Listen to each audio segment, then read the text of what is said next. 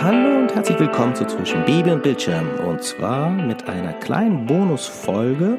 die euch in der Corona-Zeit einen Tipp geben soll. Genau, wenn man keine Kinder hat, dann Herr Hockmann, denke ich mal, Ja.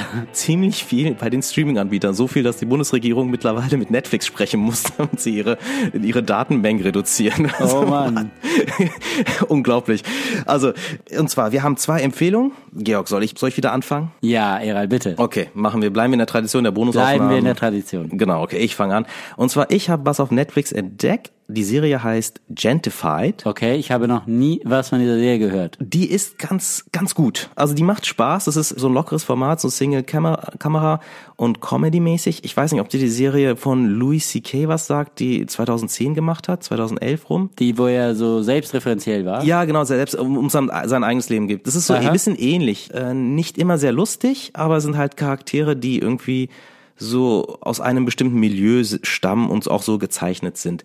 Es ist, ich habe erst die ersten drei Folgen gesehen. Ich habe noch nicht, ich habe die Staffel nicht durchgesehen. Es hat auf alle Fälle sehr viel Herz halt. Es geht um Amerika und zwar eine Latino, eine Family. Also klare Einwanderer, die auch dem mexikanischen oder auch dem südamerikanischen, ich weiß nicht genau aus welchem Land sie kommen, sehr verbunden geblieben sind und trotzdem aber aus sehr viel der amerikanischen Gesellschaft geben und gleichzeitig auch sich da verwurzelt fühlen.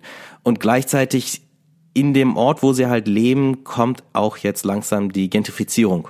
Also da gibt's viele Touristen, so Hipster und so weiter. Es verändert sich wieder und sie müssen jetzt mit dieser neuen Realität klarkommen. Sie sind natürlich, die meisten sind eher ärmlich und versuchen eben mit dieser Situation umzugehen, mit ihren Jobs und mit ihren Beziehungen und es erfindet jetzt nicht das Rad neu, das nicht, die ganzen Figurenkonstellationen und so.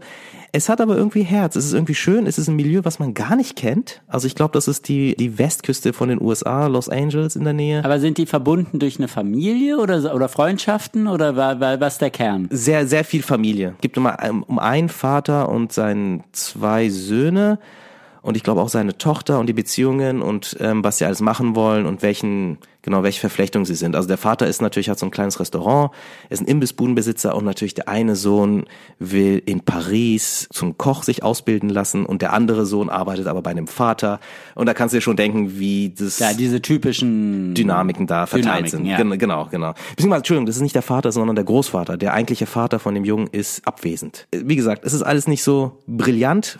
Es lag aber auch ein bisschen an den Darstellern, finde ich. Haben einfach alle nicht so viel Präsenz, so auch vor allem Nebendarsteller. Aber auf alle Fälle eben dieses, dieses familiäre, dieses herzliche und eben dieses einfach im Milieu einzutauchen, was man wirklich gar nicht kennt und einfach mal erzählt mit Figuren, die ich auch nicht wirklich so kenne. Das äh, hat mir schon gefallen und ich werde das noch weiter gucken. Okay. Ja, cool. Genau, ich habe auch eine ähm, Serie für euch, vor allem gerade in Zeit des Coronavirus, wo sich viele Leute ja inzwischen zurückziehen und sich quasi als gestrandet empfinden, ist äh, meine Serienempfehlung The Terror.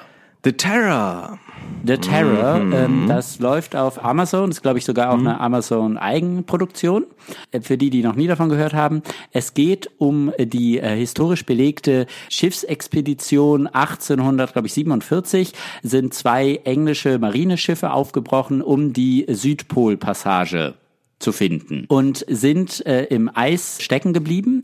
Und man hat viele viele Jahre später die Überreste der also es ist auch nicht kein Spoiler, man weiß, niemand von denen wird überleben. Das wird auch gleich in der ersten 30 Sekunden gesagt. Diese ganze Crew hat man dann, man hat dann die Leute, die man von dieser Crew gefunden hat, im Eis gefunden. Teilweise hatten die waren die nur in Unterwäsche oder mit Federboas beschmückt und hatten irgendwie keine, keine, also man fragte sich, wie konnten die glauben, dass sie so das Schiff verlassen und irgendwie auch nur mehr als zwei Minuten in diesem ewigen Eis überleben. Und dann hat man Autopsien vorgenommen und rausgefunden, die sind alle verrückt geworden wegen des Bleigehalts in den Konservendosen. Das Blei ist irgendwie ins Essen gerutscht und hat alle Leute verrückt werden lassen. Also ein ziemlich guter Kommentar auf unsere Gefühlslage vielleicht manchmal, wenn wir zu Hause sind und uns von ewigem Corona, ewigem Eis umgeben fühlen. Meidet Dosen essen, das ist deine Aussage. Aber was äh, die Serie, äh, die natürlich lang entstanden ist, lang vor unserem Pandemieschreck, worum es in der Serie geht eigentlich, und das wird vor allem bildlich sehr schön klar, um die Hybris des, des, des, des männlichen Egos. Auf diesem Schiff sind natürlich nur Männer, ähm, was irgendwie unseren Sehgewohnheiten inzwischen wirklich widerspricht. Man sucht die ganze Zeit nach einer weiblichen Figur, die gibt's auch, die ist aber wirklich relativ klein. Äh, oder in Rückblenden werden irgendwie weibliche Figuren erzählt, aber die Hauptteil ist Männer, was irgendwie gerade in den Serien, die jetzt von so starken Frauenfiguren, obwohl das ist ja ein auch vielleicht ein äh, etwas herablassender Begriff, eine starke Frauenfigur. Ja, von Männern geschrieben natürlich.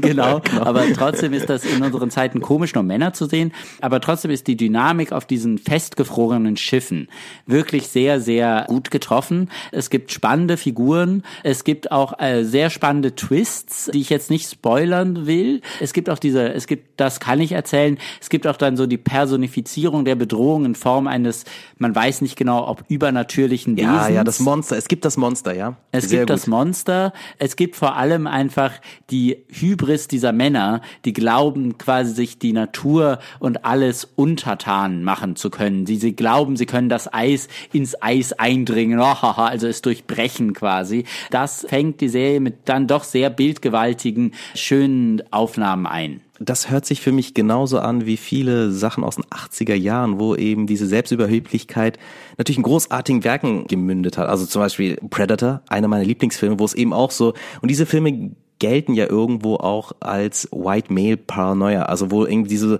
diese weißen Männer irgendwie so plötzlich sich ihre Unsicherheit stellen müssen und das kommt dann in Form eines Monsters. Absolut, also ja. Genau, in ihrem eigenen Milieu fühlen sich super sicher und toll und sind sie die Größten und beherrschen die Welt, aber dann kommt eben dieses Monster und frisst sie einzeln auf. Und ich habe, ich kenne nicht die Serie, ich habe da nie reingeguckt, aber ich habe das Buch gelesen. Ah. Okay. Und das sind 800 bis 1000 Seiten. Das ist richtig fettes Teil. Und ich habe das, ich fand, also es hat auch meine Aufmerksamkeit eben geweckt, weil es eben so ein Monster drin hat. Also so, so eine, ich kann es ja sagen, das ist kein richtiger Spoiler, es ist so eine Mischung aus Eisbärschlangenkopf, irgendwas Merkwürdiges, was ziemlich große Pranken hat und sehr schnell ist und irgendwie ein nach dem anderen auch verspeist. Und man weiß halt nicht, was es ist. Ist es jetzt mystisch? Ist es was aus einer alten Zeit? Oder warum, und was ist die, warum haben diese, die Ureinwohner dort so eine Verbindung zu diesem Wesen? Also im Buch, ich fand das Buch sehr schön. Es wird leider für mich, war der Hauptreiz von dem Buch eben von diesen, diesen Menschen, die da eingeschlossen sind, die Dynamik auf diesen Schiffen, wie du beschrieben hast, und dann eben das Monster, was die einen nach dem anderen immer auffrisst das wurde für mich leider zum, ich habe es so durchgelesen, aber zum Ende wurde es einfach nur noch so, wo die halt alle sterben so langsam, wurde es einfach nur so grausam und so düster. Okay, da bin ich noch nicht. Ich habe die Serie noch nicht durchgeschaut. Okay, ich kann mir nicht vorstellen, dass sie das Buch wirklich als Serie so eins zu eins gemacht haben, weil das ist so lang. Okay, ja, dann schau mal rein. Also ist, das Buch kenne ich jetzt leider nicht, aber wie gesagt, es, was auch wirklich gut ist, im, in der Serie zumindest, ist dieses rigide Festhalten an diesen äh, militärisch-britischen Regeln, die dann irgendwie auch noch im offenen Eis am krassesten Überlebenskampf beharrt der Kapitän dann noch auf seinen 5 Uhr Tee mehr oder weniger, äh, woher ja auch der Begriff Full Monty kommt. Äh, von irgendwie einem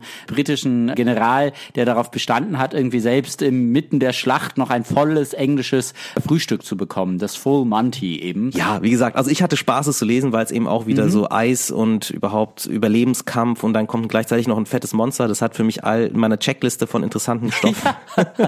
ist alles dabei. Alles dabei. ja, also es war auf alle Fälle und man erfährt auch viel eben über diese Mission, weil es auch super mhm. recherchiert ist halt, ne? Also die Zeit, die Leute, wie sie sich verhalten, aber nur Männer und dann noch ab und an mal vielleicht diese Inuit-Frau. Das ist ja. Äh, es ist komisch. Es ist wirklich auch, auch nur weiße Männer zu sehen. Es ist wirklich, unsere Sehgewohnheiten haben sich in den letzten, würde ich sagen, drei, vier Jahren wirklich massiv gewandelt. Ja, ich merke das immer, wenn ich so ältere Filme gucke, aus den 70er, ja. 80ern und dann kommst du so eine Polizeiwache und da sind irgendwie so alles nur weiße Männer. Ja. So, okay. Ja, hey, Gott sei Dank. Das ist wirklich was, glaube ich, in den Köpfen bei uns passiert. Ist doch ein bisschen anders jetzt, ne? Vor allem in Medien. Vielleicht noch nicht so ganz in Deutschland, aber. Na gut, aber, aber trotzdem. Er sieht anders aus, genau. Ja. Super, das war auch schon die Bonusfolge. Vielen Dank fürs Zuhören. Wir wünschen gutes Durchstehen der Corona-Krise. Auf jeden Fall, bleibt gesund. Genau, bleibt gesund. Oder werdet gesund, hoffentlich. Also alles Gute an alle. Bis zum nächsten Mal und vielleicht schon mit weniger Corona-Fällen, wenn wir uns wieder hören. Hoffentlich, hoffentlich. Tschüss. Ciao.